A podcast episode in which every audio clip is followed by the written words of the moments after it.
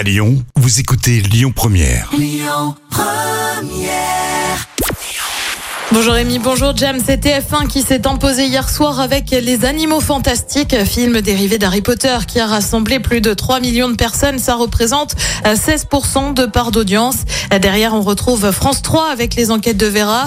M6 complète le podium avec Capital sur la flambée des prix. Ils sont de retour. Les téléfilms de Noël débarquent les après-midi. Faut dire que Noël, bah, c'est dans deux mois. On a du mal à y croire.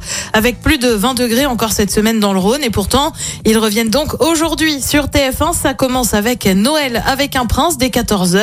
Une diffusion qui se fait de plus en plus tôt en raison des audiences plutôt satisfaisantes avec les téléfilms de Noël.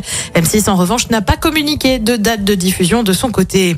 Nouveau rebondissement dans l'affaire du départ de Thierry Ardisson de C8. La Cour de cassation a décidé d'annuler les indemnités que C8 devait payer à l'animateur, soit 6 millions d'euros.